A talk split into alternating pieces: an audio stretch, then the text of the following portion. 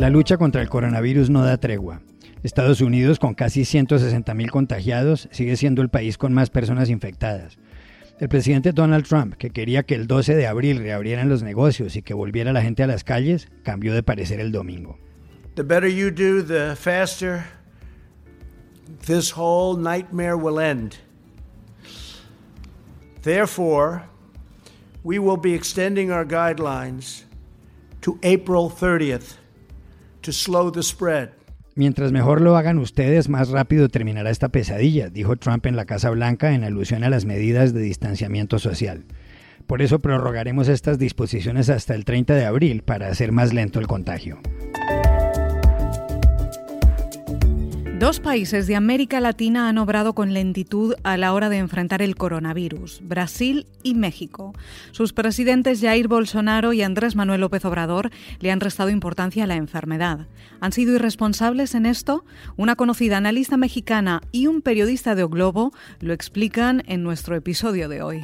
Y en Italia, país que encabeza la terrible lista de muertos en el mundo, ya son 12.000, causa asombro un pequeño pueblo de la Lombardía, que ha sido la zona más castigada por el virus. Se llama Ferrera Erbognone y no ha habido una sola víctima mortal. Un periodista de la agencia italiana ANSA nos cuenta esta historia. Hola, bienvenidos al Washington Post. Soy Juan Carlos Iragorri, desde la que es temporalmente mi casa en Bogotá. Hola, soy Dori Toribio, desde el centro de Washington, D.C., a 10 calles de la Casa Blanca. Hola, soy Jorge Espinosa, desde el norte de Bogotá. Es martes 31 de marzo y esto es todo lo que usted debería saber hoy.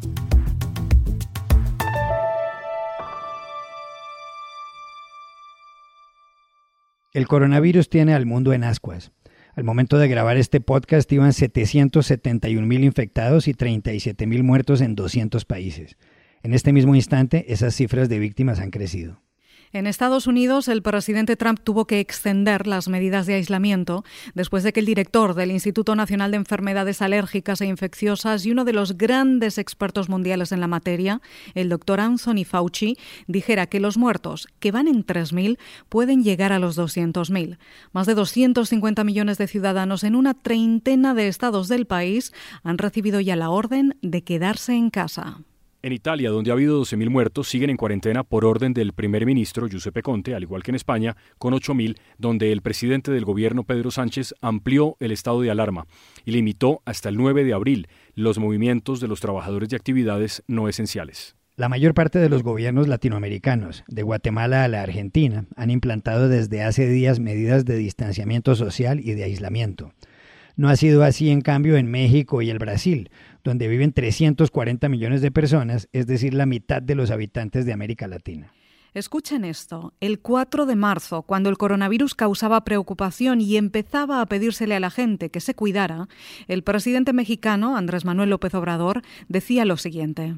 Mire, ah, eh, lo del coronavirus, eso de que este, no se puede uno abrazar, hay que abrazarse. ¿eh? no pasa nada, o sea, este, y así. Más adelante, López Obrador dijo cosas similares y siguió saludando de beso a muchos ciudadanos y de mano a otros, incluida a la madre del narcotraficante Joaquín El Chapo Guzmán. Todo esto hasta el 28 de marzo, cuando el subsecretario de Salud, Hugo López Gatel, se pronunció en un sentido muy diferente. Esto es impostergable es nuestra última oportunidad de hacerlo y hacerlo ya. Y esto requiere que de manera masiva nos restringamos y nos quedemos en casa. Por eso decimos directamente a la sociedad, a todos y cada uno de los miembros de esta República, quédate en casa. Aquí la pregunta es si López Obrador se ha equivocado en materia grave. Así su gobierno haya decretado este 30 de marzo poco antes de grabar este podcast, la emergencia sanitaria. Emergencia que estará vigente hasta el 30 de abril, tal como lo ha anunciado el secretario de Relaciones Exteriores, Marcelo Ebrard, y no el propio presidente. Para entender todo esto, tenemos con nosotros desde el Distrito Federal, desde el DF, a la conocida analista política Denise Dresser. Hola Denise, bienvenida. Un gran gusto estar aquí. Gracias por la invitación. ¿Ha sido irresponsable López Obrador en la forma de enfrentar la crisis causada por el coronavirus? De beso en beso, de abrazo en abrazo, de gira en gira, saludando de mano incluso a la madre del narcotraficante El Chapo Guzmán. Así, Andrés Manuel López Obrador sigue recorriendo México como si fuera un guía turístico y no un presidente, como si fuera el conductor de un reality show y no el líder de un país que enfrenta una pandemia global como si no hubiera escuchado una sola de las precauciones sobre el coronavirus explicadas por el subsecretario de Salud Hugo López Gatel. Y si las epidemias revelan verdades subyacentes sobre las sociedades que impactan y los individuos que afectan, el COVID-19 exhibe a López Obrador como un hombre irresponsable, un líder que no lidera, evade, parece importarle más la popularidad personal que la viralidad letal. Su narcisismo le gana a su patriotismo. Él no cree que el virus sea el mayor reto a su capacidad de conducir al país en tiempos de crisis. Parece más interesado en mantener su aprobación que en prevenir los peores estragos de la infección. Es probable que México pague un precio muy alto por no haber asumido una postura más agresiva a tiempo. Es probable que el desdén dilatorio de López Obrador haya costado semanas valiosas durante las cuales se pudieron haber tomado medidas de mayor contundencia. El gobierno todavía no ha anunciado qué medidas específicas tomará para proteger a las pequeñas o medianas empresas o compensar a los trabajadores del sector informal o equipar a los hospitales del número de ventiladores necesarios, no ha explicado por qué es tan minúscula la cantidad de recursos públicos destinados a encarar esta crisis. No parece darse cuenta de la tasa de mortalidad la crisis agarra a López Obrador desprevenido, desinformado, desorganizado. Cuando miremos hacia atrás nos acordaremos de las oportunidades perdidas, las mezquindades, la falta de planeación y preparación.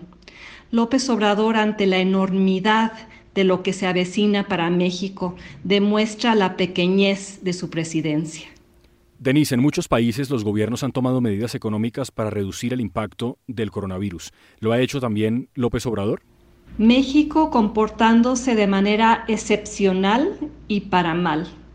México aletargado, paralizado, mientras muchos países corren detrás del coronavirus viendo cómo protegerse de la devastación sanitaria y económica que conllevará. Hemos visto cómo gobierno tras gobierno anuncia medidas para proteger a las empresas y a los trabajadores, para paliar los peores efectos de la recesión en puerta, para canalizar recursos crecientes a sectores vulnerables. Pero en México, López Obrador insiste en no endeudar, no rescatar, no actuar. Su gobierno se asemeja a quienes antes de chocar con el iceberg, se abocaban a reacomodar las sillas a bordo del Titanic.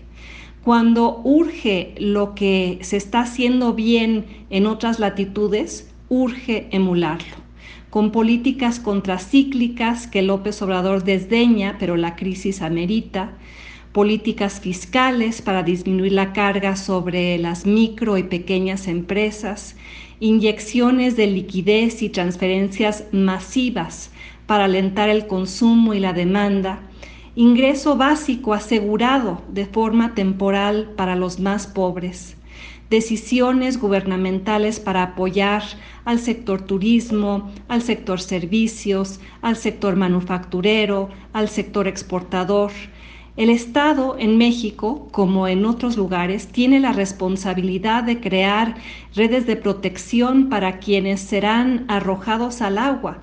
Necesita ponerse a gastar, a gastar bien y a gastar responsable, velozmente. Para el iceberg que México tiene delante con el coronavirus, no basta con que el presidente ponga videos en Facebook y Twitter argumentando que la familia mexicana nos salvará, porque se requieren políticas públicas de gran envergadura y no solo exhortos morales de poco impacto práctico.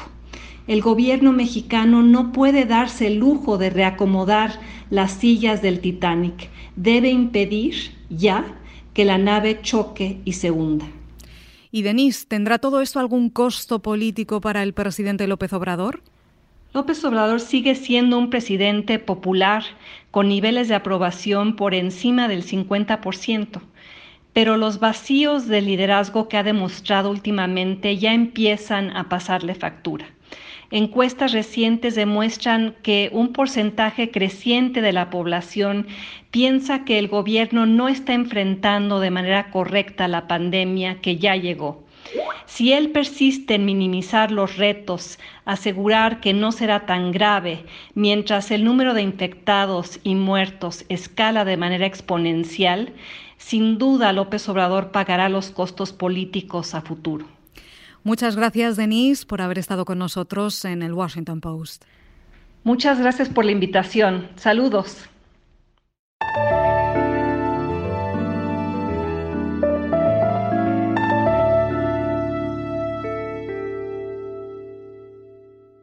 Jair Bolsonaro, el presidente de Brasil, ha pensado y dicho siempre que el coronavirus no es una enfermedad peligrosa.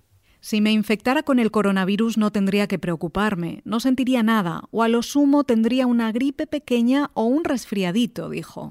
Caso fosse contaminado pelo vírus, não precisaria me preocupar. Nada sentiria ou seria, quando muito, acometido de uma gripezinha o resfriadinho. Buena parte de los altos funcionarios y de la cúpula militar han tomado distancia de Bolsonaro, también los académicos. Rosana Piñeiro Machado, antropóloga brasileña de la Universidad Británica de Bath, pidió en una columna en este periódico, en The Washington Post, que el presidente debe ser juzgado políticamente, es decir, que se le debe iniciar un impeachment. Con el fin de comprender lo que pasa, tenemos con nosotros a Roberto Malchic periodista del diario brasileño O Globo y director del podcast Al Punto de ese periódico. Nos atiende desde su casa en Río de Janeiro con las ventanas abiertas. Hola Roberto, gracias por aceptar esta invitación. Gracias Juan Carlos, es un placer hablar con usted y con sus oyentes. ¿Ha reaccionado adecuadamente Jair Bolsonaro a la amenaza del coronavirus o no? Mira, yo creo que el hombre está en negación, en proceso de negación, porque mira, no es posible que esté hablando como está hablando en los últimos días. La verdad es que desde martes de la semana pasada, el presidente de Brasil ha eh, ponido con clareza una idea fixa de que el coronavirus en Brasil no será como en los otros países y que las personas, por tanto, se pueden seguir a la calle. Todos, todos excepto los idosos, las personas con más de 60 años, las personas, los llamados grupos de riesgo, los cardíacos, pero para todos, él cree que lo mejor es salir a la calle. Entonces, yo pienso que es irresponsable, es una negación, un proceso de negación eh, psicológica, porque evidentemente que toda la ciencia está diciendo otra cosa. Não sei o que espera. Nós pensamos que há um cálculo político, pero não se sabe ao certo o que quer. E está jogando com todas as fichas que o coronavírus não se saia bem acá, né? uma maneira de dizer. E que os governadores de los estados brasileiros saiam bem no processo. Então, é como se resguardasse en la sobriedad de la sociedad. La sociedad está en casa. Los gobernadores quieren que la sociedad se quede en casa. Todos están siguiendo. La ciudad del Rio de Janeiro está paralizada. São Paulo está paralisado. Muitas cidades estão assim. Então, eu penso que se irresponsável e talvez com alguma situação psicológica, porque no, no se comprende. Todos hablan una cosa. Ni mismo Trump tiene una posición tan dura, muy, muy, muy diferente del Bolsonaro. Entonces, realmente eh, irresponsable, un poco más, insano. Tenemos que esperar o que vai se passar em Brasil com essa posição. ¿Y qué piensa el resto del gobierno? ¿Qué piensan, por ejemplo, los ministros? Mira, hay, mira, hay una situación muy compleja en Brasil por cuenta del presidente Bolsonaro. El ministro de la Salud, Luis Enrique Mandetta, certamente es la persona más importante en Brasil hoy día. Mandetta ha dicho y sigue diciendo que estará al lado de la ciencia. El gobierno tiene una posición técnica de acuerdo con el ministro de la Salud, Luis Enrique Mandetta. O sea, las personas deben se quedar en casa hasta que los médicos, los expertos, digan que se puede salir a la calle. Roberto Malchik, periodista de O Globo, gracias por habernos acompañado en el Post. Es un placer enorme hablar con ustedes y con sus oyentes de Washington Post.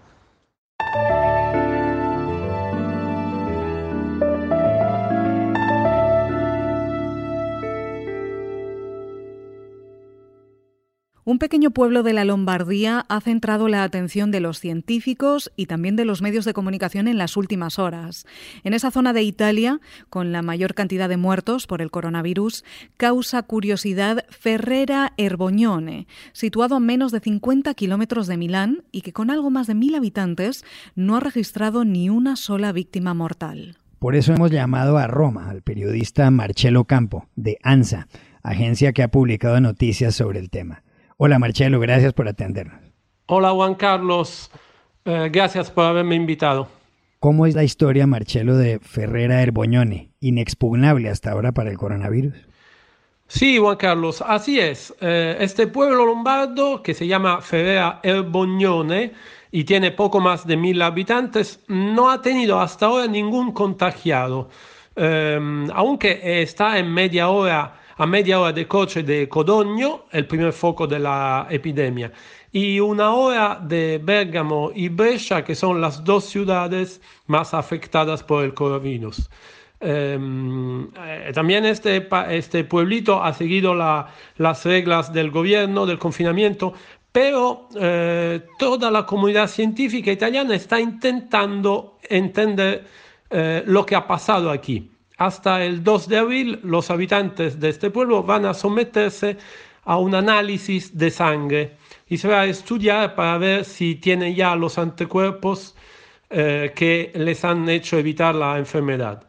De todos modos, hay mucha cautela por parte de los científicos porque con este virus que está totalmente desconocido no es fácil lograr resultados científicamente ciertos.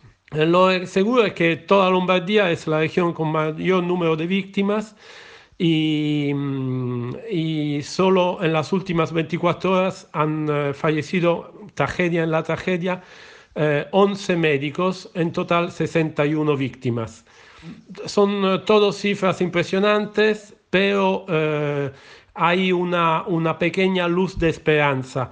Um, solo el día de, del domingo han muerto 60, 46 personas, pero inferiores a los 800, 900 muertos diarios de los días anteriores. Uh, la esperanza es que todo el país, de toda Italia, que lleva ya 22 días de confinamiento, es que estas medidas restrictivas surtan efecto y se logre uh, parar la epidemia. Gracias, Marcelo Campo en Roma.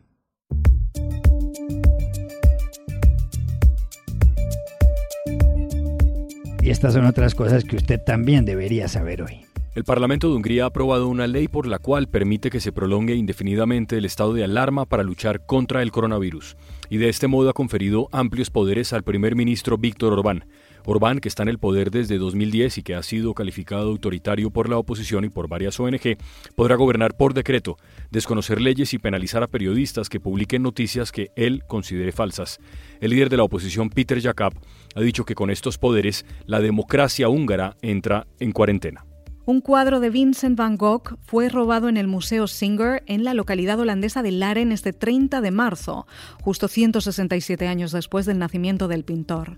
La obra titulada La Casa Parroquial de Noyen en Primavera estaba valorada en 6.600.000 euros. Los ladrones entraron por la puerta del museo, pero cuando llegó la policía, ocupada en la lucha contra el coronavirus, habían escapado. El cuadro era propiedad del Museo Gröningen, que se lo había prestado al Singer, donde se exhiben los trabajos adquiridos adquiridos por el coleccionista estadounidense William Singer y su esposa Ana. En México, el presidente Andrés Manuel López Obrador ha saludado de mano a María Consuelo Loera, la madre de Joaquín Guzmán Loera, el Chapo, narcotraficante sentenciado a cadena perpetua en Estados Unidos. El episodio mencionado antes por la analista Denise Dresser ocurrió en el estado de Sinaloa. López Obrador se acercó al vehículo dentro del cual estaba la señora y le dijo, Te saludo, no te bajes, ya recibí tu carta. Preguntado después por el contenido de la misiva, respondió que se trata de un asunto humanitario y que la publicará. Luego añadió, a veces les tengo que dar la mano, porque ese es mi trabajo, a delincuentes de cuello blanco. ¿Cómo no se lo voy a dar a una señora de 92 años? Y aquí termina el episodio de hoy de El Washington Post, El Guapo. Y por favor, aíslense, cuídense del coronavirus. Y también si están en casa pueden suscribirse a nuestro podcast en nuestro sitio web elwashingtonpost.com o seguirnos en nuestra cuenta de Twitter arroba el post. Hasta la próxima.